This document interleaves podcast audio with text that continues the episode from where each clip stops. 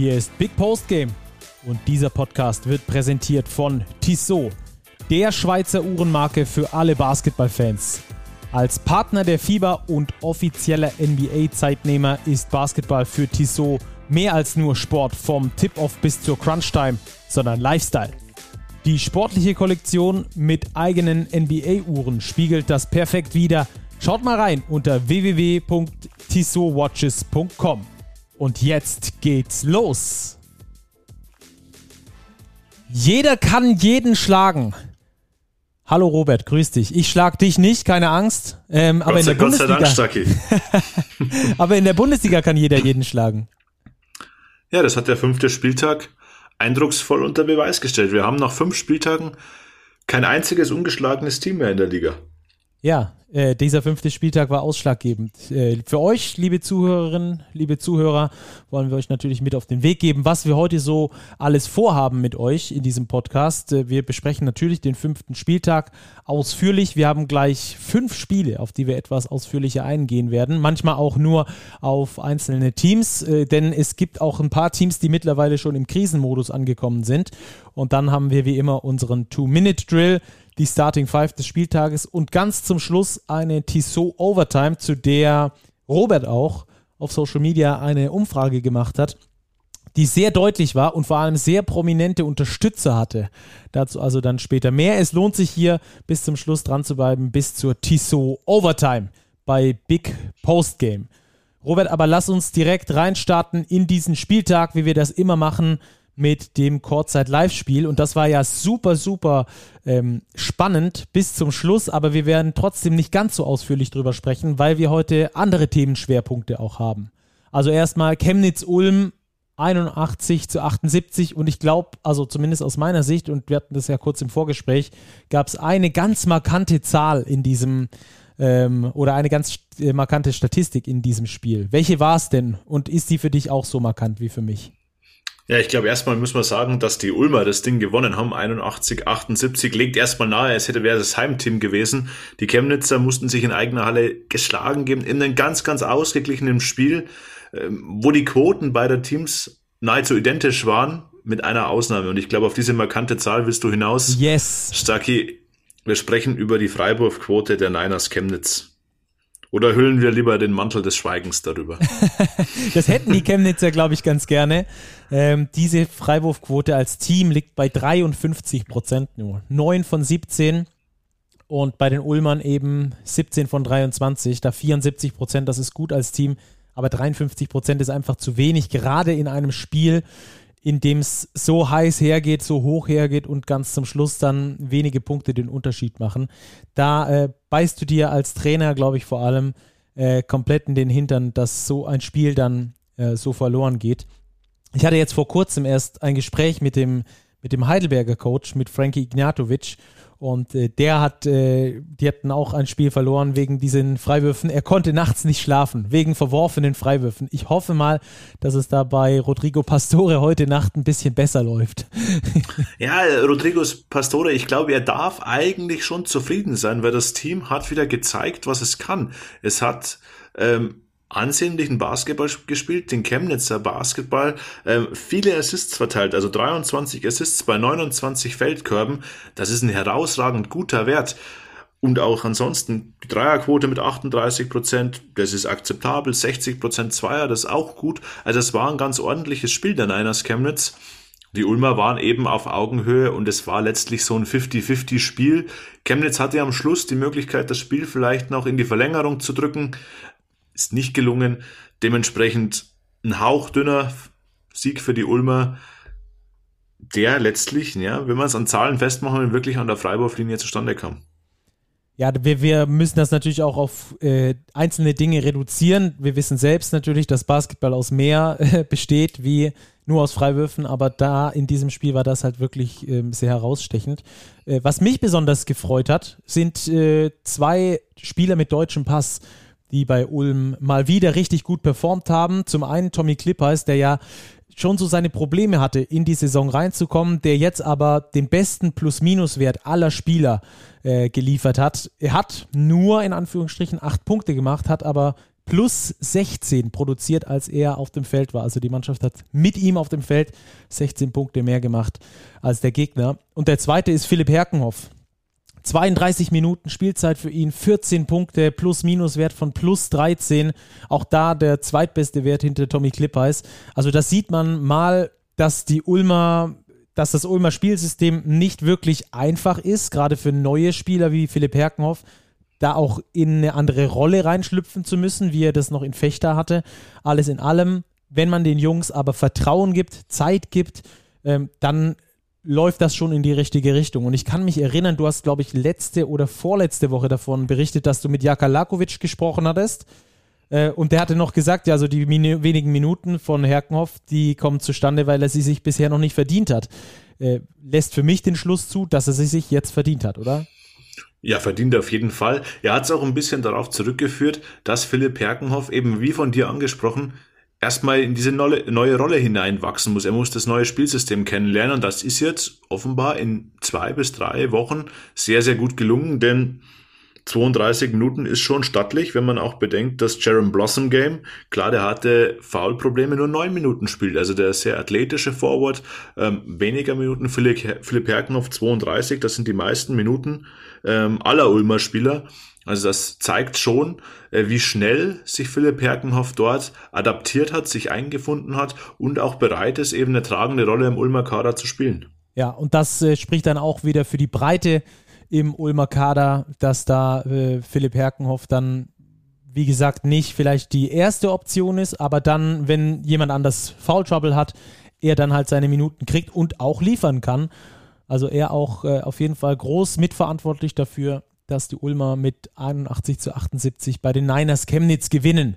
Ähm, Robert, ich, wir haben es schon vorhin angekündigt, wir werden das Kurzzeit-Live-Spiel etwas knapper machen. Das Ergebnis und das Spiel waren spektakulär, aber wir haben noch ganz viel anderes heute zu besprechen. Und da wir nicht äh, hier äh, die zwei Stunden voll machen wollen, springen wir jetzt zum nächsten Spiel rüber. Ist ja auch für die Zuhörerinnen dann irgendwann anstrengend. Ähm, ist okay für dich, oder?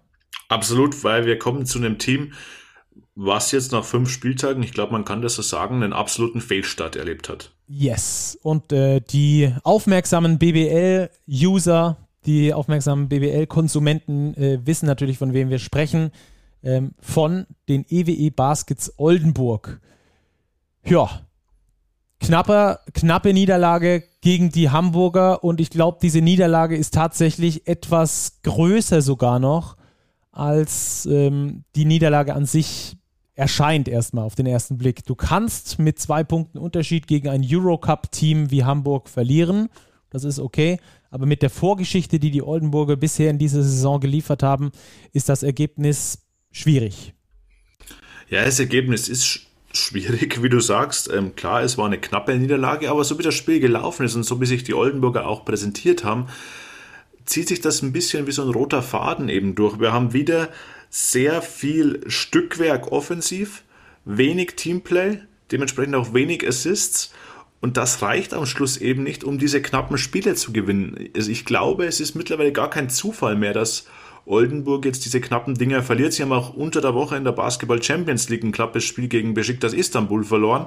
Das ist auch nur mit wenigen Punkten Differenz. Jetzt 77, 79 gegen die Towers.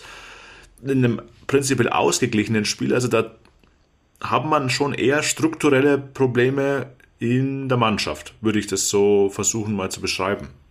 Ja, ich bin da auch bei dir, weil in den Mannschaften muss das Gleichgewicht immer stimmen. Und darüber haben wir auch schon in den letzten Wochen das ein oder andere Mal gesprochen, dass in Oldenburg genau dieses Gleichgewicht nicht da ist. Du kannst dir nicht, äh, jetzt blöd gesagt, zehn Michael Jordans in die Mannschaft stellen und dann gewinnst du das Ding. Und äh, die Oldenburger haben, glaube ich, sehr offensiv gedacht vor der Saison. Gerade mit der Verpflichtung von Michael Michalak. Sie wussten auch, was sie mit, mit Max Heidecker ähm, für einen Typen bekommen. Und äh, haben jetzt noch Cameron Clark danach geholt. Äh, auch ein Forward, der ganz gerne mal den Ball in der Hand hat. Und ähm, das sind eigentlich drei Spieler, dann kannst du eigentlich die anderen zwei, wenn die zu dritt auf dem Feld stehen, kannst du eigentlich auswechseln, weil die werden den Ball offensiv erstmal nicht bekommen. Das Problem haben die Baskets selbst gemerkt, haben, finde ich zumindest, sogar fast so ein bisschen versucht zu vermeiden, Heidecker den Ball zu geben. also da war schon fast so ein bisschen so eine Überreaktion da, dem auf keinen Fall den Ball geben, um Gottes Willen. Äh, sonst schießt er wieder so ein bisschen in die Richtung. Und äh, das finde ich, das ich schwierig. Die, die Balance ist im Kader und vor allem in, in der Art und Weise des Spielens einfach noch, noch gar nicht da. Das ist, das ist für mich das Grundproblem bei den Oldenburgern. Sehe ich ganz genauso und vor allem im Vergleich zur letzten Saison. Dort waren die Oldenburger auch eine sehr, sehr gute Offensivmannschaft und sie hatten vor allem eine sehr, sehr gute Ausgewogenheit zwischen Post-Up-Spiel unterm Korb, da hatten sie einen Typen wie Rashid Mahal Basic als Fixpunkt und Pick-and-Roll-Offense. Zug zum Korb, Zug äh, zum Korb mit Kick-Out-Pass, Schützen, Ricky Paulding allen voran, Nathan Booth als Stretch-Vierer, der war da auch dabei das ist in der Saison ein bisschen abhanden gekommen. Sie laufen schon ihre Pick and Rolls, aber sie haben eben Spieler, die aus diesen Aktionen eben ganz, ganz viel nach dem eigenen Abschluss gucken. Da ist Max Heidegger vorne mit dabei, da ist aber auch ein Michael Michalak dabei. Und das ist, glaube ich, das Problem, dass sie einfach ähm, nicht diese Ausgewogenheit haben, die sie letzte Saison hatten. Und der Punkt, den du angesprochen hast, den sehe ich ganz genauso wenn du Spieler hast, gut, klar, Heidegger hatte jetzt nur sieben Abschlüsse, Cam Clark zehn, das ist alles okay. Diesmal Ricky Paulding, sechs von 13 aus dem Feld, ordentliche Quote, alles okay. Aber das ist einfach für, für eine Mannschaft als Gesamtes sehr, sehr schwer, einen Rhythmus zu finden, wenn der Ball wenig geteilt wird. Also wenn du Spieler hast, die den Ball lange in der Hand halten und dann eben häufig auch selber abschließen, ist es für Spieler wie zum Beispiel einen Sebastian Herrera, den ich als sehr mannschaftsdienlichen Spieler sehe, als sehr uneigennützigen Spieler, extrem schwierig, da selber einen Rhythmus zu finden. Er hat wenig Würfe, er hat wenig den Ball in der Hand, er kann dementsprechend auch selber wenig kreieren. Und das sind dann so die Folgeerscheinungen von diesen starken Einzelspielern, den die Oldenburger ohne Zweifel haben, die aber eben noch nicht so zusammenpassen. Ja, Herrera ist mir auch äh, aufgefallen. Vier Abschlüsse hat er nur in 20 Minuten fast. Äh, ich erinnere mich an die Kreisheimer Zeiten. Gut, da war er auch der Go-To-Guy. Aber da waren es sicher nicht nur vier Abschlüsse, die er da äh, bekommen hat. Genauso auch Bennett Hund. Gut, in nur 15 Minuten, aber fünf Abschlüsse, äh, zwei von drei aus dem Feld, äh, beziehungsweise zwei von drei von der Dreierlinie sogar. Ähm, was unterstützt ähm, was deine Theorie auch unterstützt, ist, wenn wir die Abschlüsse von Martin Bräunig anschauen und von Tai Odiasse, die zusammen ja, fast 40 Minuten gespielt haben. Das sind insgesamt zehn Abschlüsse, die die Big Men bekommen haben. Dabei äh, haben wir noch drei Offensivrebounds bei Martin Bräunig. Äh, bei Tai Odiasse war es kein Offensivrebound, also das liegt nahe, dass er da auch in Korbnähe danach äh, abgeschlossen hat.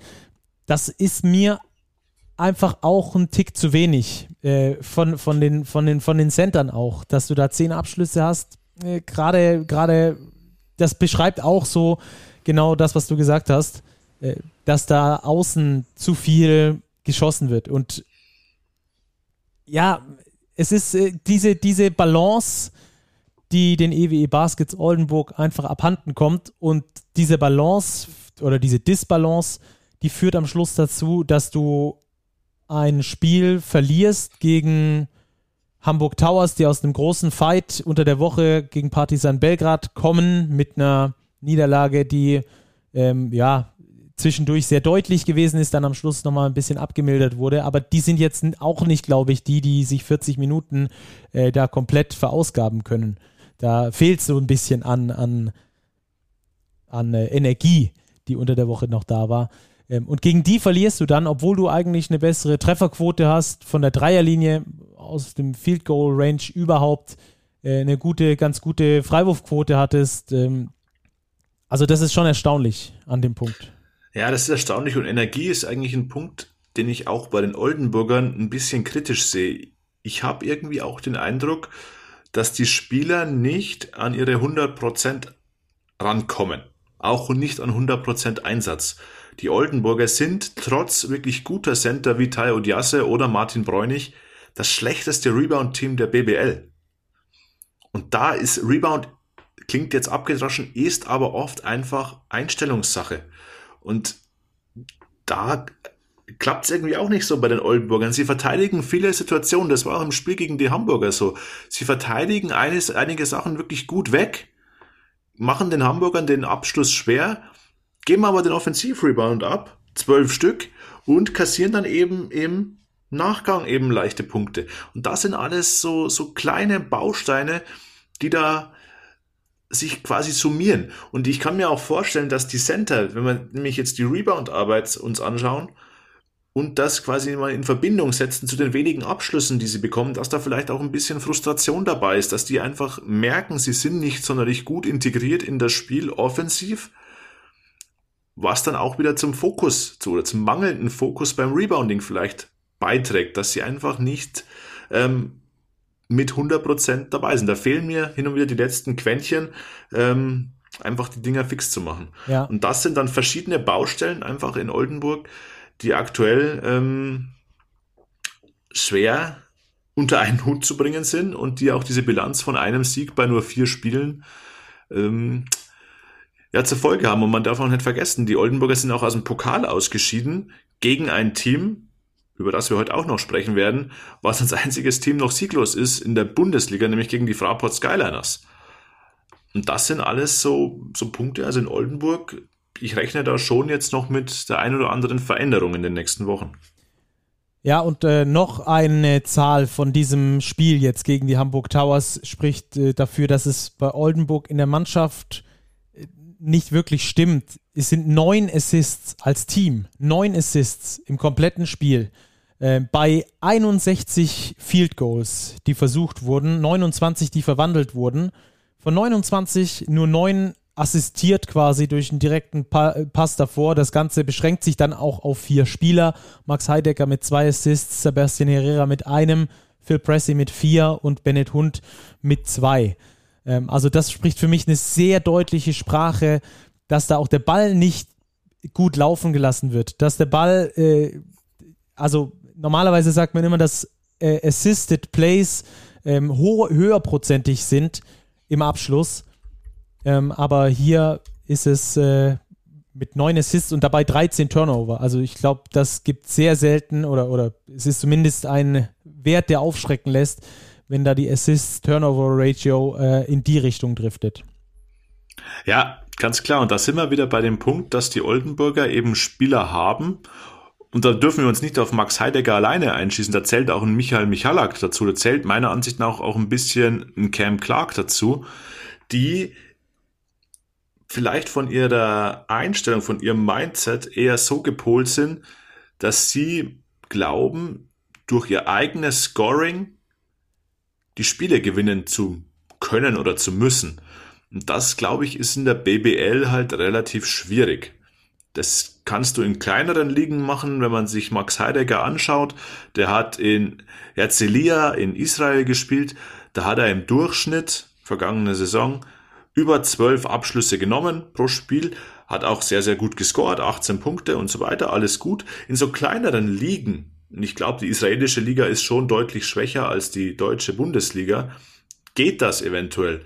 Aber du kannst in der BBL nicht ähm, zumindest nicht konstant oder auf Dauer ähm, durch das Scoring einzelner Spieler oder durch das, na, wie beschreibe ich's, gewalthafte Scoring, also dieses Fokussieren auf eigenes Scoring einzelner Spieler, ähm, viele Spieler gewinnen. Da muss mehr Balance her, da müssen die Center mehr eingebunden werden und das ist das, wo Oldenburg auch in Person von Mladen Drijancic an der Seitenlinie jetzt dringend ähm, Veränderungen, Anpassungen vornehmen müssen. Ja, da, da muss einfach mehr Diversität rein, gerade ähm, was die Einbindung auch von anderen Spielern angeht. Da sind wir uns, glaube ich, einig. Ähm, lass uns noch über eine Personalie sprechen, äh, über die wir auch im späteren Verlauf der Sendung nochmal äh, etwas mehr sprechen werden, über Ricky Paulding. Ähm, hat jetzt mit 15 Punkten in 32 Minuten einen ganz ordentlichen Wert geliefert, plus minus hat er plus drei. Ähm, alles in allem ist er in seiner letzten Saison, hat den offensiven Output in diesem Spiel gehabt. Übrigens Michalak nicht mit dabei, auch deswegen ähm, hat er da sehr viel mehr Minuten bekommen. Ähm, aber ich finde auch, und ich weiß, das grenzt an Majestätsbeleidigung, wenn man dazu was sagt, aber ich finde auch, dass Ricky Paulding defensiv der Mannschaft manchmal richtig wehtut. Durch ähm, Rotationen, in denen er nicht mehr ganz so schnell ist, ähm, durch äh, Probleme in der One-on-One-Defense. Also ich sehe da nicht mehr nur die Vorteile, muss ich ganz ehrlich sagen. Äh, bei, bei aller Wertschätzung, die ich für Ricky Paulding habe. Aber ähm, das muss man dann, wenn es soweit ist, auch einfach äh, mit in den Kontext bringen. Absolut. Und da wären wir wieder beim Punkt auch Kaderzusammenstellung. Man darf da auch die, die sportliche Verantwortung ähm, nicht außen vor lassen, dass Ricky Paulding überhaupt 32 Minuten gehen muss mit 39 Jahren. Verspätet übrigens alles Gute nachträglich zum Geburtstag an Ricky Paulding, 39 Jahre alt, weil man hat natürlich auch Spieler im Kader, die bisher überhaupt nicht liefern konnten. Das ist einmal TJ Holyfield und das ist auch Alan Pjanic, der von Gießen nach Oldenburg kam. Die spielen quasi noch überhaupt keine Rolle. Also da ist auch in Sachen Kaderzusammenstellung nicht alles optimal. Darum gehe ich davon aus, dass man Mladen Driencic jetzt nach Camp Clark auf jeden Fall noch eine weitere Nachverpflichtung an die Hand geben wird. Aber dann müssen natürlich auch mal irgendwann Ergebnisse kommen. Das ist klar. Ja. Hast du eine Idee, in welche Richtung, Position es geht? Hast du vielleicht aus deinem Netzwerk schon irgendwas gehört, in welche Richtung es da gehen könnte? Nee, gehört habe ich noch nichts. Persönlich finde ich die Oldenburger auf der Point Guard Position nicht optimal aufgestellt. Das liegt jetzt weniger an den Einzelspielern Phil Pressey und Bennett Hund. Mir sind die beiden Spielertypen zu ähnlich. Beides sehr kleine Point Guards, körperlich jetzt nicht die allerstärksten. Also ich glaube, da würde der, der Mannschaft ein großer physischer Point Guard noch mehr gut tun. Ähm, ja, und natürlich auf der, auf der Flügelposition, also die Position, die TJ Holyfield, Alan, Alan Pjanic bekleidet, um da einfach auch Entlastung zu schaffen für Ricky Paulding also das könnte ich mir gut vorstellen, dass es entweder auf der Point Guard Position oder auf dem Flügel ähm, noch eine Veränderung gibt. Und die muss auch kommen, weil wenn man sich jetzt das Programm der Oldenburger ansieht, das ist alles andere als einfach. Die spielen jetzt dann als nächstes zweimal auswärts in Göttingen, Niedersachsen Derby, in München und dann zu Hause gegen Bamberg. Also das sind drei wirklich harte Nüsse, die es da zu knacken gilt und das Selbstvertrauen der EWE Baskets dürfte jetzt nicht ähm, überquellend sein. Ja, lass uns noch äh, zwei Sätze zu Hamburg verlieren. Ich habe es unter der, ich habe es schon angesprochen, unter der Woche großen Kampf gegen Partisan geliefert, nachdem sie da schon über 20 hinten lagen, nochmal sich rangefeitet gegen dieses Top-Team da im Eurocup, den wahrscheinlich Favoriten auf den Titel in ihrem allerersten Spiel dort. Äh, übrigens, Rupert Fabich war dort äh, für uns vor Ort und hat da eine richtig geile Story gemacht. Schaut mal gerne bei ihm auf dem Profil vorbei. Ich glaube, er hat sogar am Schluss noch ähm, bei Instagram TV was hochgeladen dazu. Also das war richtig nice. Ich hoffe, ihr habt es auch bei äh, Big dann auf dem Kanal gesehen. Also da geht ein dickes Shoutout raus an Rupert Fabig, hat dort alle möglichen Leute interviewt und äh, vor die Kamera geholt und so richtig geil die Eindrücke da aus der Edel Optics Arena geliefert zu diesem allerersten Eurocup-Spiel der Hamburg Towers in deren Vereinsgeschichte. Ähm, aber äh, lass uns noch kurz über die Towers sprechen. Wir hatten einen schwierigeren Start in die Saison mit äh, zwei Niederlagen gleich mal gestartet. Gegen Ludwigsburg knapp mit einem verloren, gegen die Niners Chemnitz mit acht verloren, gegen Medi Bayreuth mit äh, neun verloren. Und ab dann ging es eigentlich los und seitdem sind sie auch in der Spur. Ja, das Team hat sich jetzt ganz gut gefunden. Ich glaube auch hier, dass es noch Veränderungen bzw. Zugänge geben wird und auch geben muss, weil aktuell spielen die Hamburger mit nur vier Importprofis, was in Anbetracht des strammen Programms mit dem Eurocup ja schon meiner Ansicht nach ein bisschen zu dünn ist. Jabril Durham hat man ja abgegeben. Also ich glaube, dass da auf jeden Fall noch ein, wenn nicht sogar zwei ähm, neue Spieler dazukommen werden in nächster Zeit. Ich denke, das könnte zumindest mit einer Personalie relativ bald passieren, weil nur mit Jalen Brown, Zach Brown, Caleb Holmesley und Mike Kotzer auf der Center-Position ist das für die vier Import-Spots. Die sind allesamt gut, keine Frage, aber es ist einfach ein bisschen zu dünn, auch wenn man das die Minutenverteilung sieht. Seth Henricks spielt 36 Minuten, Kotzer 28, Jalen Brown über 30. Ähm, mit Eurocup unter der Woche wird Marvin Willoughby, denke ich, dann nochmal aktiv werden auf dem Transfermarkt. Werden wir gespannt drauf blicken. Jeder kann jeden schlagen. Das ist eine Überschrift, die über Hamburg und Oldenburg gelegt werden kann oder Oldenburg-Hamburg.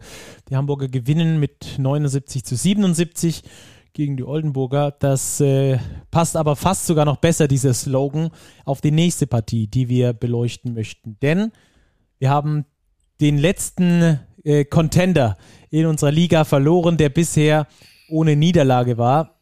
Die äh, Brose Bamberg verliert in Braunschweig mit 84 zu 90. Das war für mich die größte Überraschung des Spieltages.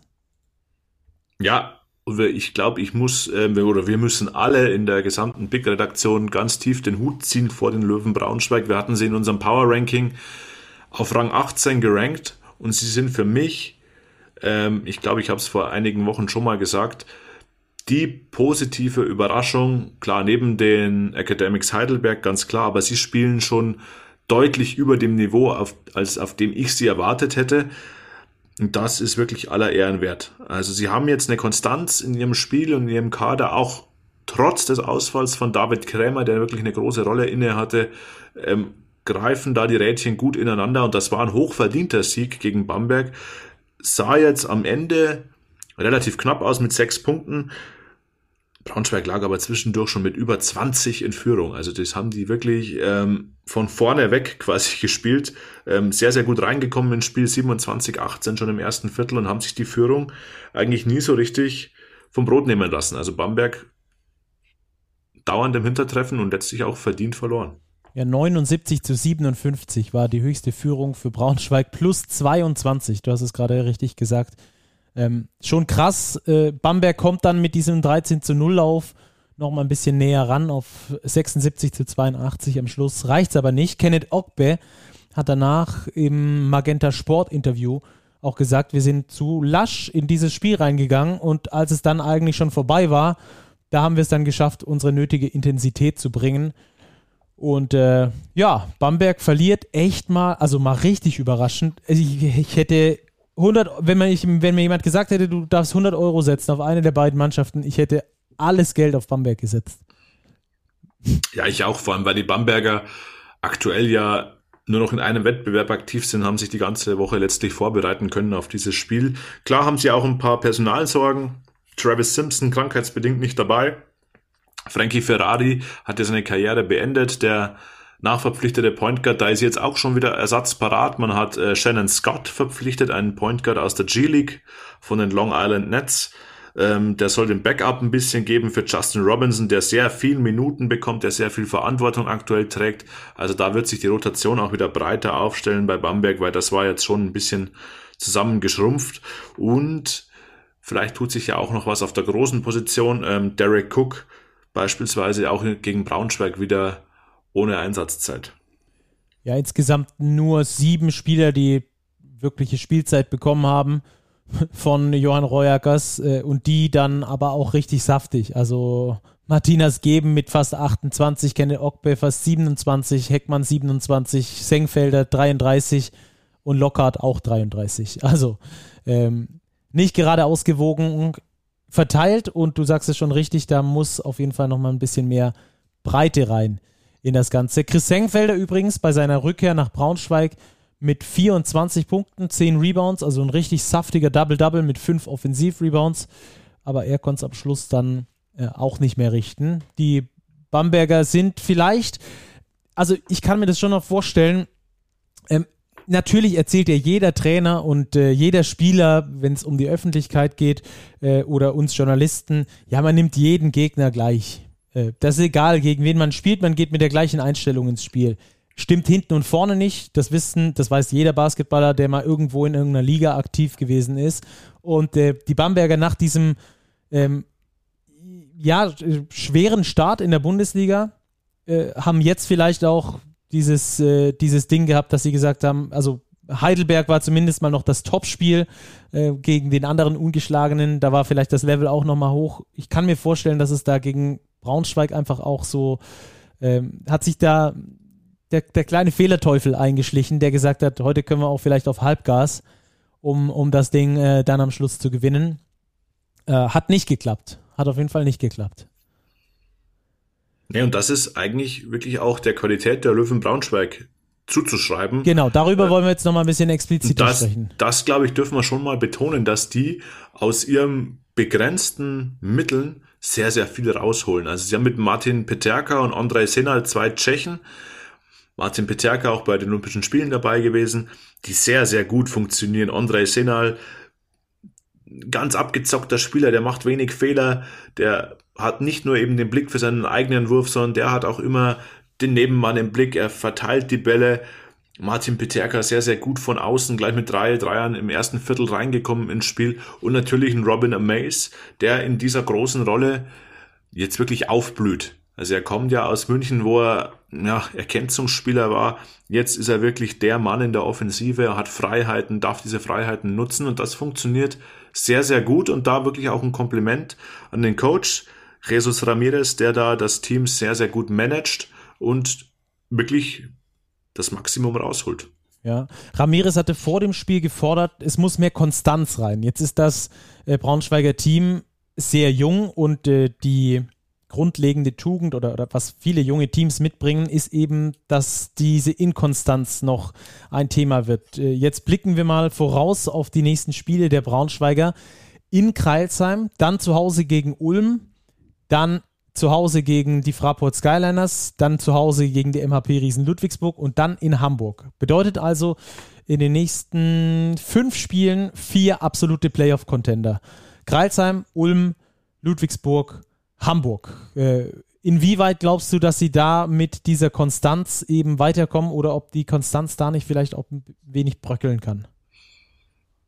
Ja, das ist schwer zu sagen, aber ich glaube, die Braunschweiger haben einfach bewiesen, wenn wir wieder beim Titel der Folge wären, sie können eigentlich jeden schlagen in der Liga.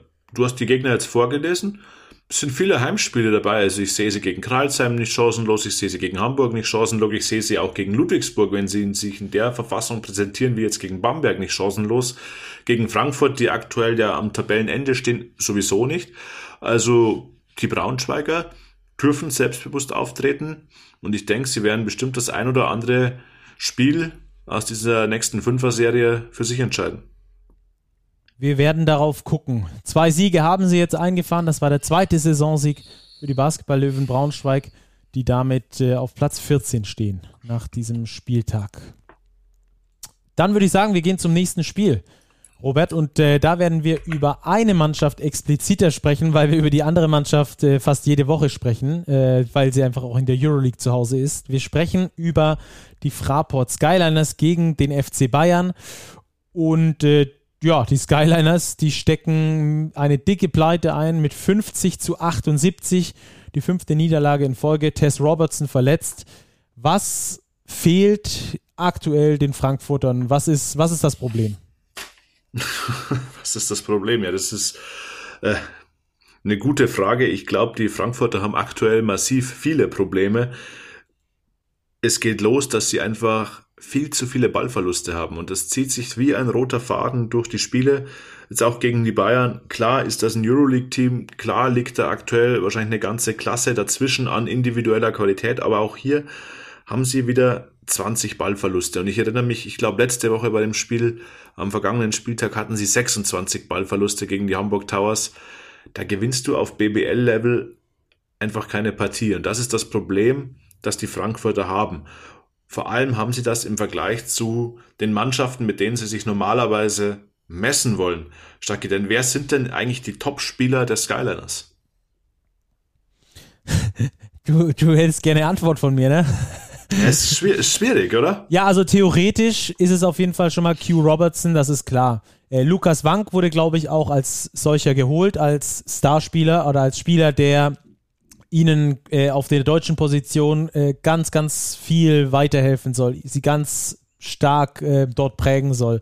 Dann hast du theoretisch Matt Harms, der, äh, sag ich mal, in die Richtung gehen sollte, und Rashid Moore. Ähm, wen, wen haben wir dann noch?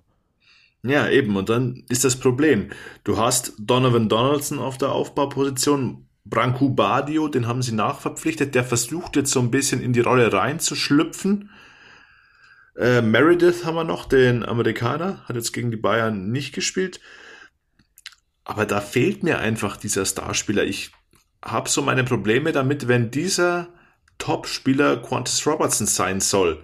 Quantus Robertson ist ein überragender Basketballer, aber er ist einfach auch schon, ähm, ja, weit in den 30ern. Und wenn wir jetzt eben mal gucken, wen haben denn die anderen Teams so aufzubieten? Wir haben den Parker Jackson Cartwright in Bonn. Wir haben den TJ Shorts in Kreilsheim. Wir haben den Marcus Thornton in Chemnitz. Das sind Spielertypen äh, in Bayreuth, letzte Saison in Chemnitz. genau. Danke, Stacki. ähm, das sind eben Spielertypen, die natürlich sehr viel Verantwortung auf sich nehmen, aber ich, aber eben auch sehr viel kreieren für sich und für andere. Und diesen Spieler sehe ich bei den Frankfurtern nicht. Und ich glaube, dass das ein Hauptgrund ist, warum sie aktuell so weit hinten drin stehen. Ja, Badio, du hast es gesagt, frisch mit dabei äh, oder nachverpflichtet worden, macht halt auch vier Turnover im Schnitt. Insgesamt übrigens die ähm, Fraport Skyliners bei 22 Turnovern im Durchschnitt. Das ist schon ähm, echt eine heiße Nummer. Dazu kommt eine Dreierquote von nur knapp 30 Prozent, 30,1 Prozent Dreierquote. Äh, das ist auch nicht, nicht, nicht am oberen Limit der Dreierquotenskala der BBL. Und äh, was ich vor allem erschreckend finde, offensiv, ja, mit 69,8 Punkten gewinnst du nicht viele Spiele im Schnitt mit um die 70 Punkten. Aber dann muss die Defense stimmen. Und die stimmt bei den Frankfurtern gar nicht, denn da kriegen sie auch 87,5 Punkte von ihrem Gegner im Durchschnitt, verlieren also die Spiele auch fast mit 18 Punkten im Durchschnitt in diesen ersten fünf. Also es ist auch nicht knapp oder, oder auch mal, dass mal ein Spiel hätte gewonnen werden können oder so, sondern das ist, das sind also 18 Punkte, da fängt für mich der Begriff Packung an. Ja, so war es letztlich jetzt auch in dem Spiel gegen die Bayern. Sie waren im ersten Viertel wirklich engagiert. Man kann ihnen den Einsatz nicht absprechen. Sie haben couragiert gespielt, sie haben couragierte Würfe auch getroffen, müssen dann im zweiten Viertel aber einen 0 zu 18 Lauf hinnehmen, eben initiiert durch diese vielen Ballverluste. Und was dann im Laufe des Spiels, und das zog sich eigentlich durch, dann immer offensichtlich war, und dann wären wir auch ein bisschen bei der Spielphilosophie vom Coach Diego Ocampo, der legt viel Wert auf hohes Spieltempo, auf schnelle Abschlüsse, auf Fast Break Basketball, auf schnelle Transition. Das, wenn sie umsetzen können, das funktioniert auch ganz ordentlich.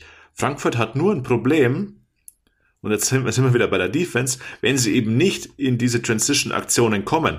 Und das, du kommst eben nicht in Transition, wenn du hinten den Korb kassierst. Dann musst du nämlich erst wieder einwerfen und bis dahin ist der Gegner schon zurück.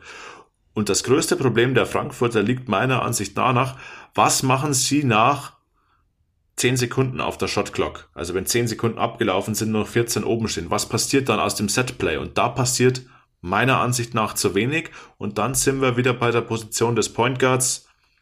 Donaldson, Meredith, Branco Badio versucht's, aber da haben sie einfach weniger Qualität meiner Ansicht nach als viele andere Bundesligisten und das fällt ihnen aktuell so ein bisschen auf die Füße. Man hat es gegen die Bayern gesehen, da gab's unzählige Aktionen, wo sie mit runterlaufender Shotclock dann den Ball in der Hand hielten.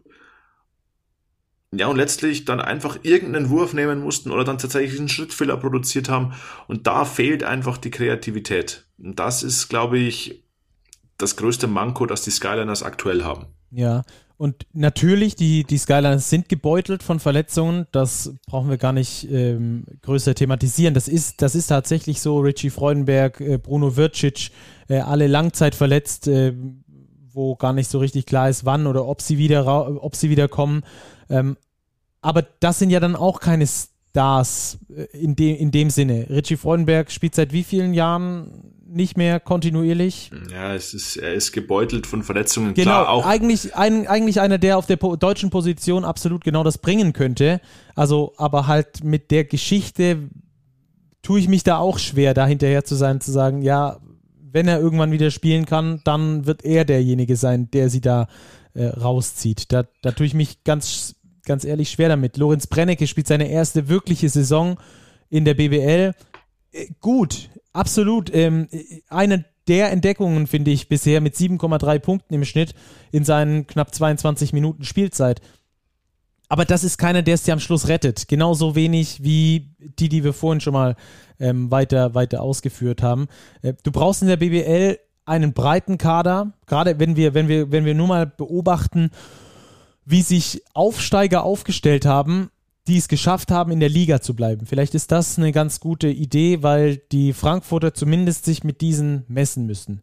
Ähm, Niners Chemnitz zum Beispiel oder die Hamburg Towers vielleicht im zweiten Jahr ein bisschen besser oder jetzt die Heidelberger. Ähm, da hast du immer eine Mannschaft, die ist nicht unbedingt super breit. Also du brauchst Breite, ja, sieben, acht, neun Spieler, die wirklich BBL-Niveau haben und dann brauchst du mindestens einen Gamechanger. Du hattest den in Marcus Thornton zum Beispiel, du hast den äh, bei den Heidelbergern zum Beispiel in Brackett Chatman oder in Jordan Geist. Du hattest den auch bei den Hamburgern. Aber der fehlt mir bei den Frankfurtern. Und wenn ich da auf die Statistik schaue und ich sehe, äh, Quentin Robertson ist der beste Scorer mit seinen 36 Jahren mit 17,5 Punkten. Dann kommt Rashid Moore mit 10,8 und kein anderer Spieler scoret im Durchschnitt nur annähernd zweistellig. Dann äh, musst du tatsächlich sagen, dass es da einfach in der Spitze fehlt. Ja, das sind alles gute Rollenspieler. Wir haben jetzt Brooks the Bishop vergessen, den zweiten Center, der auch noch verletzt ist. Aber das sind gute Rollenspieler bei Frankfurt, aber mir fehlen, und ich glaube, da sind wir uns einig, der oder zumindest die Topspieler im Kader. Klar, die Mannschaft ist unfassbar jung, wenn man sich die, die Geburtsdatenliste da mal anschaut. Da ist Jahrgang 97 und jünger vertreten. Bisschen ausgenommen Qantas Robertson, der ist ein bisschen älter, aber ansonsten. Jahrgang 84, glaube ich, oder? Ja, der ist Jahrgang 84, richtig. ähm, sind das natürlich auch alles junge Burschen. Das darf man auch nicht vergessen. Birgt ein gewisses Risiko. Sie agieren alle prinzipiell sicherlich gut in ihrer Rolle, aber es fehlt ein bisschen das Gerüst an Topspielern, an dem sich auch diese jungen Rollenspieler, die sie noch sind, sie haben unfassbar viel Potenzial, das steht außer Frage, aber hochziehen können. Und das ist aktuell wirklich das Problem, äh, dass die Skyliners haben. Ja, 0 zu 5, einziges siegloses Team bisher. Das ist echt äh, schwierig. Ja, und der Gegner trifft übrigens, auch das finde ich eine herausstechende Statistik, 43,2 Prozent Dreier gegen die Skyliners. Auch das spricht nach fünf Spielen so langsam eine Sprache. Ähm, die Frankfurter mitten im Fehlstart, das kann man glaube ich so sagen, ähm, fabulieren äh, auf der einen Seite über neue Hallen und über Euroleague und auf der anderen Seite haben sie aber aktuell diese sportliche diese sportliche Diskrepanz, die zwischen dieser neuen Halle und der Euroleague liegt und der aktuellen sportlichen Situation. Also bei den Frankfurtern müssen wir ganz genau drauf gucken, was da passiert, was da in Zukunft passiert. Auch die Nachverpflichtungen sind jetzt noch nicht der Burner gewesen und ich weiß auch nicht, wie viele äh, von diesen Burnern da draußen noch rumlaufen, die sagen zum Tabellenletzten in der BBL, da würde ich gerne gehen und denen äh, im Schnitt 20 Punkte machen, dass die da irgendwie äh, mal unten rauskommen. Also schwierige Situation aktuell bei den Fraport Skyliners. Über die Bayern wollen wir gar nicht weit, weiter sprechen. Ähm, ich würde sagen, die lassen wir heute mal in der Tüte drin. Äh, da werden wir in den nächsten Wochen eh noch äh, sehr viel intensiver darauf eingehen. Den ja, ersten Euroleague-Sieg, den können, wir aber, den können wir aber erwähnen, oder? Den können wir erwähnen. Die Bayern haben in Kaunas gewonnen. Spielen nächste Woche, ist wieder Doppelspieltag. Zu Hause Mailand, dann in Berlin. Das wird ein sehr, sehr spannendes Aufeinandertreffen. Die Bayern haben jetzt gegen Frankfurt Corey Walden verloren, ist umgeknickt. Ähm, Anfang zweites Viertel konnte nicht weiterspielen, steht eine genaue Diagnose noch aus. Bei den Albatrossen Johannes Thiemann zurück, Chris Kumachi zurück. Also da, glaube ich, steht uns ein spannendes Spiel bevor. Die Bayern haben jetzt Andy Obst auch mehr integriert. Also die Teams, die beiden deutschen Euroleague-Teams formieren sich langsam zu ihren geplanten Kaderstärken zusammen und treffen am Donnerstag dann aufeinander. Also ich glaube, das wird dann ein Fest in der Euroleague, die beiden deutschen Teams gegeneinander. Ich glaube, ist auch eine schöne Überleitung, Stacki. Ja. Deutsche Euroleague-Teams. das ist nämlich unser fünftes Spiel, das wir ausführlich jetzt beleuchten wollen. Ja, Alba gegen Göttingen. Alba Berlin empfängt äh, die BG Göttingen. Und äh, auch mal hier wieder das Thema. Jeder kann jeden schlagen. 59, 65 steht es am Schluss. Alba, ich weiß gar nicht, wann kam das das letzte Mal vor, dass Berlin unter 60 Punkten in der eigenen Halle geblieben ist. Wahnsinn. Ich, ich kann mich nicht dran erinnern. Ich auch nicht.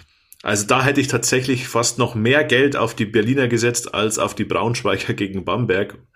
Ähm, das ist schon eine dicke Überraschung, dass die Göttinger auch in Berlin gewinnen. Also die Göttinger, wir dürfen die, glaube ich, nicht mehr unterschätzen. Darum haben wir dieses Spiel auch ausgewählt, weil es nicht nur eben nur die Niederlage war für Alba Berlin in eigener Halle, sondern eben auch gegen eine BG Göttingen, die jetzt drei Siege in Folge hat. Und das waren jetzt keine, keine Laufkundschaft. Die haben jetzt Bonn geschlagen, die haben Ludwigsburg geschlagen und sie haben jetzt Alba Berlin geschlagen. Also Chapeau BG Göttingen. Ja, und stehen damit jetzt auch besser in der Tabelle wie Alba Berlin. Äh, über wen sollen wir denn zuerst sprechen? Über die Albatrosse oder, oder über BG Göttingen? Ich würde den Sieger tatsächlich hier mal den Vorzug geben. Ja, optimal. Also dann lass uns über das Spiel sprechen. Was hat die Göttinger aus deiner Sicht so stark gemacht? War es einfach nur der schlechte Tag der Albatrosse? Das wäre mir zumindest zu einfach. Ähm, wo hast du die Erklärungen, ähm, warum es für Göttingen da äh, nicht ganz so gut, äh, nee, für Göttingen sehr gut lief und für Alba nicht so gut?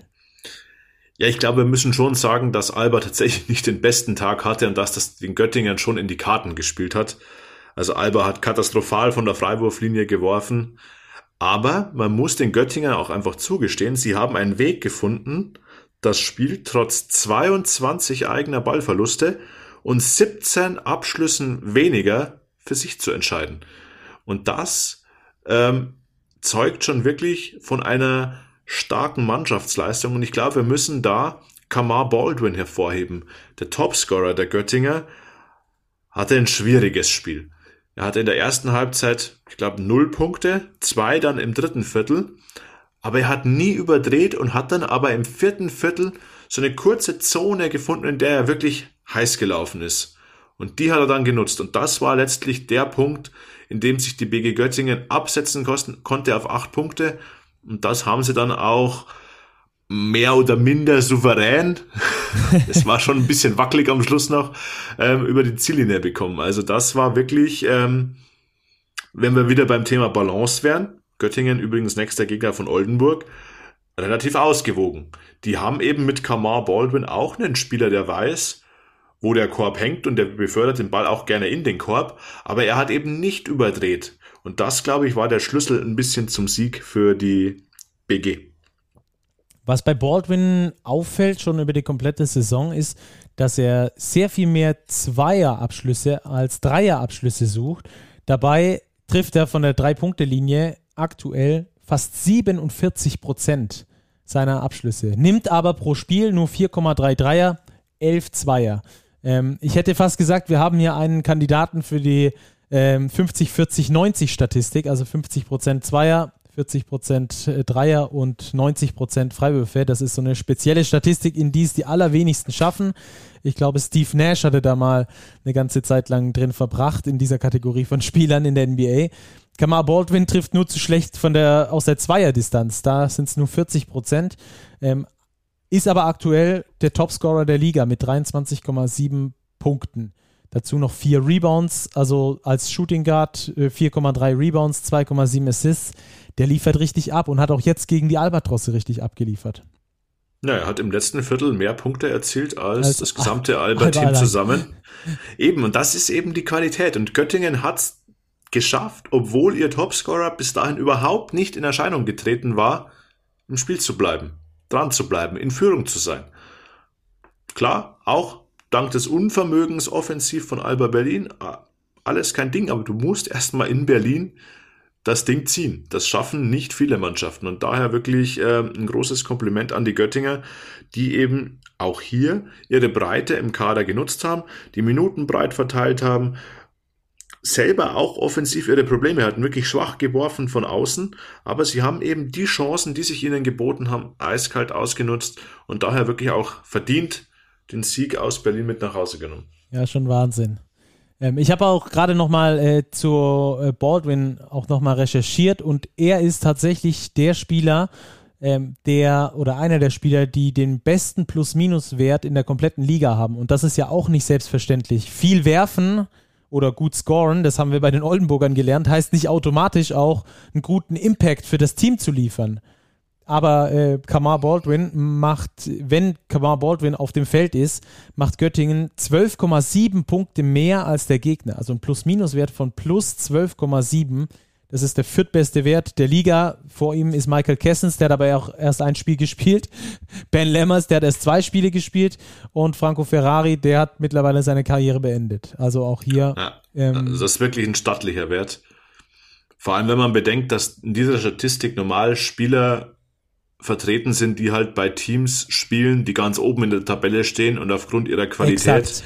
die Spiele sehr häufig sehr hoch gewinnen und daher einen sehr guten Plus-Minus-Wert hat. Wenn ich jetzt bei Göttingen spiele, ähm, mich jetzt ohne es, dass es abwerten klingen soll, im Mittelfeld rumschlage, viele enge Spiele habe, da ist der Wert von plus 12 schon außergewöhnlich gut. Ja, auch Philipp Hartwig mit äh, einem bombastischen Spiel, Plus-Minus-Wert von plus 22 hat der gute Mann aufgelegt. Der war ja ein bisschen nicht angesäuert, aber er hat uns darauf hingewiesen letztes Jahr, dass er der beste Shotblocker der Liga war und wir ihn unerwähnt gelassen hatten da bei unseren Liga-MVPs. Auch in diesem Spiel wieder zwei Würfe geblockt. Genau. Wir Jetzt haben ihn schon im Blick, nicht nur aufgrund seiner neuen Frisur. Eminem, alias Eminem. Eminem. Sehr gut. Also die Göttinger absolut mit einer Überraschung und äh, wie du es vorhin schon gesagt hast, Robert, der dritte Sieg in Folge und das nicht gegen Laufkundschaft, sondern gegen Bonn, Ludwigsburg und Berlin. Also das sind schon drei sehr gute Mannschaften auf jeden Fall, die die Göttinger da bezwungen haben. Äh, hast du gerade den, den weiteren Spielplan der Göttinger äh, im Kopf oder zumindest mal auf dem Papier irgendwo? Ich habe ihn nicht im Kopf. Das Einzige, was ich im Kopf habe, dass wir nächste Woche Göttingen gegen Oldenburg sehen sollten. Ja, ja das ist so. Danach geht's nach Hamburg, dann zu Hause gegen den FC Bayern und dann nach Heidelberg. Das ist also auch. Boah, es, bleibt ein stramm, es bleibt ein strammes Programm für die Göttinger, aber sie haben den Lauf. Ja, exakt. Ob der auch gegen Oldenburg anhält, das schauen wir dann. Drei Siege in Folge, Oldenburg, drei Niederlagen in Folge. Es wird ein spannendes Niedersachsen-Derby für die Vorherrschaft im Bundesland. Ich will noch ein bisschen hochstilisieren hier. so, äh, dann noch kurz zu Alba. Wie ist es passiert? Unter der Woche noch äh, bei Roter Stern Belgrad sehr souverän gewonnen, also eine richtig gute Leistung da gezeigt. Äh, jetzt am Wochenende der BBL Blues, die Berliner sind in der BBL richtig schlecht gestartet. Ich glaube, das können wir so zusammenfassen. Ja, eine Bilanz von 2 zu 3 ist jetzt nicht gerade das, was man, glaube ich, sich erwartet hatte. Klar hat man immer noch die Verletzungssorgen, die lichten sich jetzt ein bisschen. Chris Kumachi ist zurück auf dem Parkett, schön zu sehen. Fünf Minuten Einsatzzeit. Auch Johannes Thiemann ist wieder dabei gut neun Minuten gespielt. Stefan Peno ähm, war ja auch jetzt in Belgrad schon wieder im Kader. Ich glaube in der Woche davor auch schon im Kader, noch ohne Minuten. Da gab es ja die Probleme mit dem Visum, mit dem Arbeitsvisum. Also da muss ich, glaube ich, immer noch einfach was finden. Ich glaube, so eine Erklärung für diese Leistung hat im Berliner Lager auch keiner. Also da ging offensiv wirklich ganz, ganz, ganz wenig. Das war sehr, sehr statisch. Ähm, bezeichnet die Dreierquote 10%, 3 von 29 und auch die Freiwürfe. Bezug nehmend auf unser Kurzzeitspiel, wo die Chemnitzer den Sieg letztlich an der Freiwurflinie auch liegen haben lassen. Das gilt auch hier für Alba Berlin. Also 14 verworfene Freiwürfe bei so einem knappen Spiel, bei so einem Low-Scoring-Spiel. Ja, puh, also könnte man schon mehr draus holen. 17 Offensiv-Rebounds geholt, nicht viel Profit daraus schlagen können. Also das war ein gebrauchter Tag für Alba, aber Mund abputzen, es geht auch direkt weiter. Doppelspieltag Euroleague. Ich meine, sie spielen gegen Piraeus und dann gegen die Bayern. Keine Zeit zum Durchatmen. Die Verletzten, die Rekonvaleszenten wieder integrieren. Und weiter geht's. Alba auch mit den zweitmeisten Turnovern äh, ligaweit, übrigens nach Frankfurt mit 18,8 im Schnitt. Das ist natürlich auch viel zu viel. Das hatten wir letzte Woche schon ausführlich behandelt und äh, müssen wir auch hier nochmal erwähnen. In diesem Spiel gegen die Göttinger war es nicht so das Problem. Da haben sie nur 10 Turnover gehabt. Ähm, 13 Steals sogar. Also die Statistiken sprechen eigentlich von keinem schlechten Spiel, zumindest was äh, die Einstellung angeht. Alles in allem verlieren die Albatrosse trotzdem ähm, das ganze Spiel gegen die Göttinger, die gerade, wie gesagt, den Lauf haben. So, jetzt waren wir aber schon richtig intensiv unterwegs. Ähm, ich würde sagen, Robert, wir machen den Two-Minute-Drill sogar noch mal einen Hauch dünner, als wir ihn sonst machen, dass wir äh, da noch ganz ordentlich rauskommen mit unserer Zeit. Was Eben. hältst du davon? Ja, sonst reicht unsere, äh, unsere Kondition nicht, wenn wir da jetzt jedes Spiel zwei Minuten durchziehen müssen. geht's an die Puste. Ganz so schlimm ist es Gott sei Dank nicht mehr um unsere Kondition bestellt, aber es könnte schon besser sein, das stimmt schon. Daher rein in den Two-Minute-Drill, Stacki. Bayreuth Kreisheim, schieß los, was ist passiert? Also, Bayreuth Kreilsheim 74, 86. Die Kreilsheimer haben unter der Woche gegen Minsk im FIBA Europe Cup verloren, konnten sich davon dann rehabilitieren, haben Medi Bayreuth geschlagen mit eben diesen zwölf äh, Punkten Vorsprung. Mal wieder sehr TJ Shorts lastig. 24 Punkte für den kleinen Guard. Dazu hat er nochmal von Terrell Harris richtig gut Unterstützung bekommen. Die beiden im Scoring bei den Kreilsheimern ganz oben mit dabei. TJ Shorts übrigens ein Plus-Minus-Wert von plus 22. Der war also eigentlich gar nicht zu stoppen für die Bayreuther. Es war knapp im ersten Viertel, im zweiten Viertel und das äh, ist der ausschlaggebende Punkt gewesen in diesem Spiel hier. Hat Bayreuth nur elf Punkte gemacht. Die Kreisheimer scoren fast 20 Punkte in jedem Spiel. Also offensiv hat es da gestimmt bei der Mannschaft von Sebastian Gleim.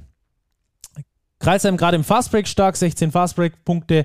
Die höchste, äh, die höchste, der höchste Vorsprung lag schon bei 18 Punkten. Bayreuth ist dann nochmal so ein bisschen näher rangerobbt, aber alles in allem haben die Kreisheimer das Ding verdient gewonnen. Die Hakro Merlins stehen damit ähm, bei zwei Siegen und drei Niederlagen etwas besser da als vergangene, als vergangene Woche und äh, freuen sich da jetzt auf die zukünftigen Partien. Bayreuth, Kreisheim, nochmal zusammenfassend, 74 zu 86. Und damit rüber nach Gießen, denn die haben gewonnen, die Gießen 46ers gegen den MBC. Robert, wie ist es zustande gekommen? Ja, endlich werden sie sagen, endlich haben sie jetzt mal wieder eins gewonnen, nachdem sie ja in München schon ganz, ganz nah dran waren, nach Overtime verloren haben. Jetzt ein total ungefährdeter und auch in der Höhe absolut verdienter 100 zu 81 Erfolg gegen den MBC von der ersten Sekunde an die Gießener dominant, mit ganz viel Energie gespielt, ähm, den MBC quasi überpowered. Die ersten drei Viertel allesamt gewonnen, das letzte Viertel dann unentschieden. Alle Spieler gescored, zwölf Spieler eingesetzt, zwölf Spieler gescored. Topscorer war Kendall McCallum mit 19 Punkten, sechs Rebounds, vier Assists, drei Steals, also wirklich eine sehr umfassend starke Vorstellung, aber eben in der Breite eine sehr, sehr gute Teamleistung der Gießen 46ers und sich endlich auch mal belohnt mit einem Sieg jetzt wieder. Ähm, ist ein spannendes Team, werden wir im Auge behalten. Der MBC konnte nicht anknüpfen an den guten Saisonstart. Ähm, Rebound-Duell klar verloren, schlechtere Feldwurfquoten, defensiv ähm, ja, altbekannte Probleme, möchte man fast sagen. Also sie konnten den Gießern auch in Sachen Intensität nichts entgegensetzen. War ein chancenloser Auf Auswärtsauftritt des MBC, daher auch in der Höhe verdient 100 zu 81 für die 46ers. Stark. Als nächstes haben wir dann Heidelberg gegen Würzburg und die Kurpfälzer gewinnen mit 76 zu 71, holen damit den vierten Sieg im fünften Spiel. Die Niederlage gegen die Bamberger hat sie wohl nicht aus der Bahn geworfen und damit äh, sind sie dann hier weiterhin äh, ziemlich weit oben mit dabei in der Tabelle. Die Heidelberger mit einem verhaltenen Start im zweiten Viertel haben sie sich dann absetzen können. 26 zu 15 gewinnen sie dieses zweite Viertel, aber die Achterbahnfahrt ging weiter. Drittes Viertel 12 zu 18 äh, verloren, um dann wieder 21 zu 17 das letzte Viertel zu gewinnen. Also es war wirklich eine Berg- und Talfahrt auf beiden Seiten, aber die Heidelberger haben äh, wegen Dingen gewonnen, für die Heidelberg mittlerweile in dieser Saison steht. Denn wir haben zum einen, jetzt habe ich mir hier das Falsche zugemacht, doch, zack, da habe ich es wieder. Ähm, die Heidelberger haben wenig Turnover produziert, zwölf Turnover machen sie im Schnitt aktuell, zehn Turnover sogar nur in diesem Spiel. Das ist ein richtig starker Wert 15 Assists dazu. Da sind sie nicht ganz so stark. Aber was das äh, Aufpassen auf den Ball angeht und bei den Rebounds, auch da sind sie sehr stark. Würzburg hat dagegen gehalten, haben sogar das Rebound-Duell mit einem Unterschied gewonnen. 40 Rebounds bei Würzburg, 39 Rebounds bei den MLP Academics. Die Heidelberger bleiben aber damit die beste Rebound-Mannschaft der Liga und gewinnen, wie gesagt, wegen Dingen, für die sie stehen. Auf den Ball aufpassen, hohe Intensität liefern und Rebounds holen. Brackett Chatman der beste Scorer mit 18 Punkten. Robert Lowry mit dem besten Plus-Minus-Wert auf Seiten von Heidelberg. Bei den Würzburgern war es Thomas Giello, der mit 19 Punkten überzeugt hat. Ansonsten ähm, da ein recht breites Bild. Hattest du was gesagt, Robert? Ich habe es gerade nicht gehört, sorry. Nee, alles gut. Thomas Gilo nachverpflichtet. Sehr, sehr starker genau. Schütze. Genauso wie Karen Johnson. Also die Würzburger mit zwei neuen Spielern haben reagiert auf die Verletzungssorgen. Wird sich auch erst ähm, in ein paar Spielen zeigen, wenn die Neuzugänge integriert sind, welches Level sie dann erreichen können. Ja, erstes Spiel war auf jeden Fall schon mal gut. Gilo mit 19 und Karen Johnson mit 11. Die haben also äh, da schon mal ganz gut reingepasst bei S. Oliver Würzburg. Heidelberg, habe ich schon gesagt, die stehen jetzt fast ganz oben in der Tabelle, haben den direkten Vergleich gegen Bamberg verloren, stehen deshalb dahinter. Ähm, das ist also der aktuelle Stand, was das angeht. Und damit gehen wir rüber. Ludwigsburg gegen Bonn, die MHP-Riesen gewinnen. Robert, wie das denn? Ja, war ein sehr enges Ding. 91-86 am Schluss für die Ludwigsburger in eigener Halle gegen Bonn. Ludwigsburg zwischenzeitlich schon relativ komfortabel vorne mit 14 Punkten.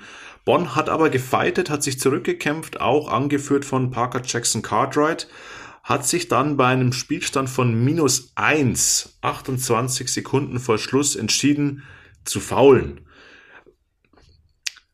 haben Justin Simon an die Linie geschickt. Der hat tatsächlich beide Freiwürfe gemacht. Ich fand den Move gar nicht so, so unclever dort zu faulen, weil Justin Simon jetzt nicht der allerbeste Freiwerfer ist. Ähm, leider hat dann Skylar Bolin im letzten Angriff verpasst, mit einem Dreier, der dann als Airball ins Ausging, das Spiel in die Verlängerung zu schicken. Daher der Sieg für die Ludwigsburger.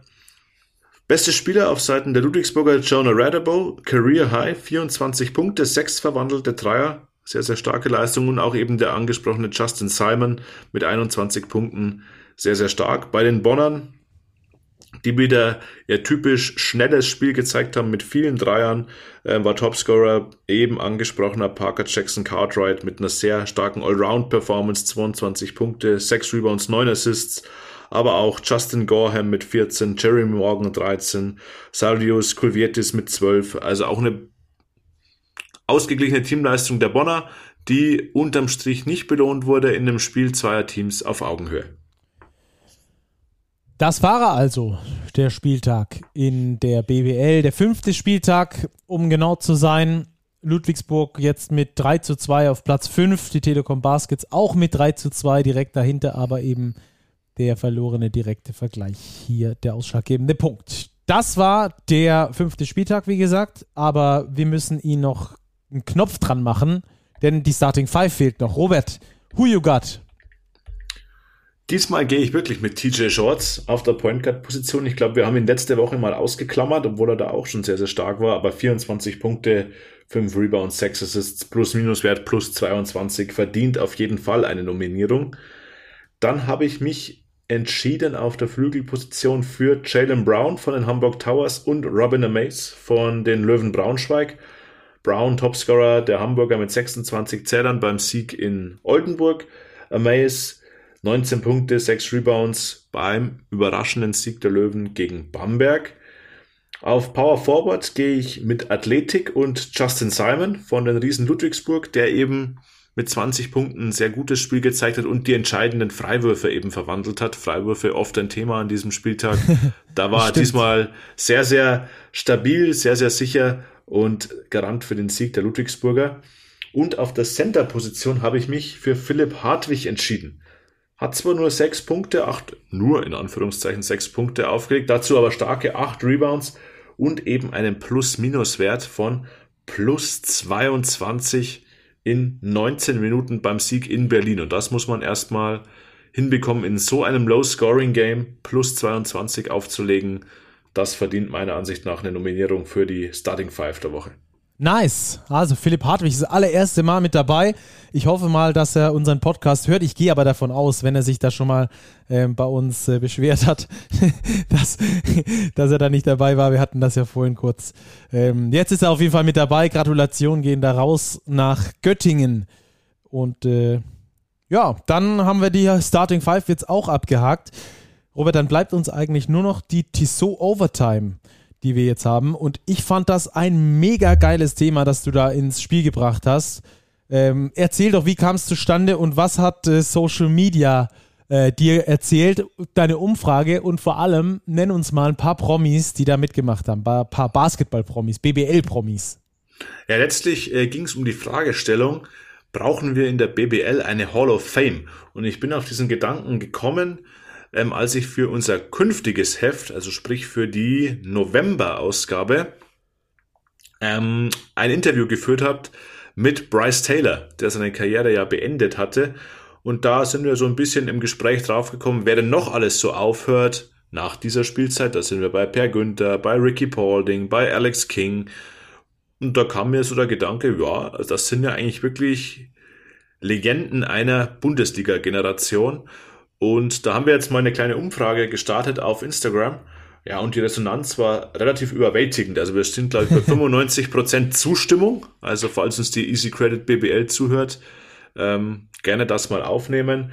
Und es haben sich eben auch viele Spieler, Coaches beteiligt. Äh, Carsten Tada ganz klar dafür. Alex King als Selbstbeteiligter sowieso. Maurizio Parra, der Co-Trainer ähm, in Bayreuth, äh, ist dafür.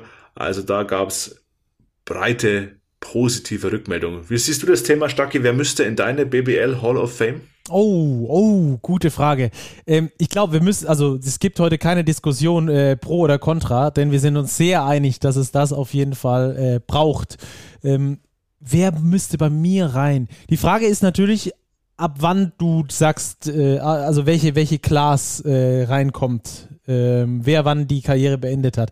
Für mich auf jeden Fall einer, ähm, der unbedingt rein muss, ist Chris Ensminger zum Beispiel. Das war, das ist einer für mich, der, der muss da rein. Der hat so viele Spiele in der BBL absolviert. Der ist ein absolutes Tier gewesen damals. Ähm, der wäre zum Beispiel einer, für den ich sofort äh, stimmen würde. Chris Ensminger wäre da einer für mich. Wer wäre denn bei dir so äh, einer, der da unbedingt rein muss, außer den jetzt genannten?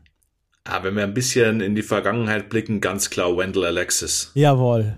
Ja. Also Wendell Iceman. Alexis, der Iceman, ähm, ja, von Alba Berlin, das Gesicht von Alba Berlin. Also, weiß nicht, wie viel Titel der eingefahren hat mit den Berlinern. Also der müsste auf jeden Fall rein. Ja, ist spannend. Pascal Roller wäre Pascal auch so ein, Roller habe ich auch direkt auch so dran typ. gedacht. Ja, hat ja hat ja schon einen Award bekommen, der nach ihm benannt wurde. Also das ist schon, klar, es wäre schwer, glaube ich, so Kriterien aufzustellen, was muss denn erfüllt sein, das. Aber wir haben schon ein paar so Typen in der Liga gehabt und haben sie Gott sei Dank immer noch, ähm, die da wirklich aussichtsreiche Kandidaten wären. Und ich fände, das wäre wirklich äh, eine spannende Sache, um da einfach auch nochmal die Leistung dieser Protagonisten eben zu würdigen. Ja, es musste natürlich, wie gesagt, einen, einen, Katalog geben, der da erfüllt werden muss. Wir hatten sowas ähnliches ja schon mal bei der äh, bei unserer Wahl äh, zum Big, die, der Big-Spieler des Jahrzehnts. Ähm, da hatten wir auch schon mal die einzelnen Positionen und da hatten wir dann, ich glaube, als Kriterien, dass einer mindestens drei Jahre in der Liga gesein, äh, sein, gewesen sein muss, so rum stimmt's, oder auch ein Titel individueller Natur oder auch äh, mit seinem Team gewonnen haben muss. Ähm, das wäre mir fast sogar so ein bisschen zu breit gefächert für die Hall of Fame. Da müsste dann schon was rein, dass er mindestens, keine Ahnung, fünf Jahre in der Liga wäre, ähm, dass er da mit reinkommt. Ähm, wir haben ja jetzt gerade schon Per Günther genannt, Ricky Paulding, ähm, der da in Frage kommen würde natürlich, Alex King, Bryce Taylor äh, oder du hattest es mit Bryce Taylor darüber.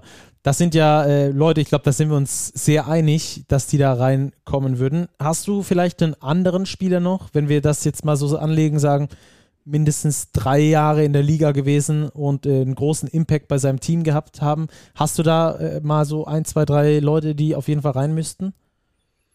Ich weiß gar nicht, ich glaube, ich würde sogar weitergehen und sagen, drei Jahre wäre zu wenig. Ja? Ja, vielleicht, ja. Auch, oder den Großteil schwer, seiner Karriere verbracht oder ja, so. Ja, in Deutschland verbracht haben. Denkt man natürlich auch an einen Casey Jacobson. Ja, 100 von 100 Punkten. In ja. Berlin gespielt, in Bamberg gespielt. Von, von jetzt aktuell Spielenden, wen würdest du da? Also ich hätte zum Beispiel Vorschlag äh, Carsten Tada und Luke Sigma. Würde ich zum Beispiel beide 100% reinnehmen. Boah, ja. Schwierig weiß ich gar nicht, ob ich, Carsten Tada jetzt, ohne ihm zu nahe zu treten zu wollen, auf eine Stufe mit den bisher genannten stellen würde. Aber er ist natürlich auch ein absolutes Gesicht der Liga.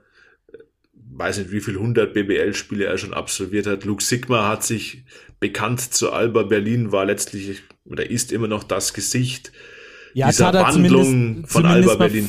Fünfmal deutscher Meister und dreimal Pokalsieger geworden. Ja, ist schon stattlich. Aber es, es ist eine spannende Diskussion. Vielleicht können wir das auch den Zuhörerinnen und Zuhörern oder auch unseren Usern, Followern auf Twitter, Instagram mal fragen, wer denn ihrer Ansicht nach ja, rein müsste in eine nice. Hall of Fame. Dann können wir das vielleicht in einer der kommenden Folgen mal aufgreifen, weil wir machen das gerade hier aus dem Stegreif. Ja. Ähm, ich habe die dumpfe Befürchtung, irgendwie wir vergessen garantiert irgendjemand, Auf der sehr, sehr Fall. wichtig Dennis ist. Dennis Wucherer alleine. Dennis Wucherer zum Beispiel, absolut. Auch, ähm, auch Coaches äh, müssen, ja, müssen damit Ja, rein. auf jeden Fall. Also da ähm, ich glaube, wir stürzen uns jetzt nicht zu tief rein, sondern wir geben die Frage mal ab und greifen die in einer der nächsten Folgen wieder auf. Sehr nice. Lass uns das doch gleich am Montagmorgen auf unseren beiden Twitter-Kanälen äh, einfach mal starten und vielleicht kommt ja was dabei raus. Und wir sammeln das einfach so über die nächsten Wochen und kommen dann irgendwann vielleicht kurz vor Weihnachten oder so nochmal drauf zurück. Unbedingt, Stacki. Guter Punkt. Super. Sehr gut. Also wenn ihr das Ganze hier hört, das Ganze ist ja Sonntagnacht dann online, ähm, wie ihr das von uns gewohnt seid, dass ihr mit Basketball in den Ohren in die Woche starten könnt, dann ähm, habt ihr bereits bei uns beiden auf den Twitter- und Instagram-Profilen die Möglichkeit, äh, eure MV äh, Quatsch, MVP-Kandidaten wollte ich gerade schon sagen, nee, eure Hall of Fame-Kandidaten für eine B mögliche BBL Hall of Fame, ähm, die könnt ihr uns da schreiben. Dann sammeln wir da ganz, ganz fleißig. Sehr gute Idee. Cool. Super coole Tissot Overtime, die damit auch beendet ist. Robert, äh, vielen Dank für einen, ja, richtig, richtig niceen Basketball-Talk. Ja, war wieder ein aufregender Spieltag. Jeder kann jeden schlagen. Die Liga ist ausgeglichen, wie lange nicht. Ähm, wir haben 14 Teams mit mindestens zwei Siegen nach fünf Spieltagen schon. Und es geht genauso aufregend weiter. Euroleague, Doppelspieltag. Also, ich glaube, der Montag ist jetzt mal basketballfrei, aber dann gibt es wieder durchgehend Basketball jeden Tag. Dafür gibt es ja uns am Montag. Eben, uns gibt es am Montag. Gott sei Dank. Noch ein bisschen Postgame, bevor es dann am Dienstag wieder reingeht in die Action. Vielen Dank fürs Zuhören. Macht euch eine wunderschöne Basketballwoche. Schaltet unbedingt ein in der Euroleague Doppelspieltag und dann am Wochenende geht es ja wieder in Richtung Bundesliga. Wir hören uns nächste Woche. Bis dahin, macht's gut. Ciao, ciao.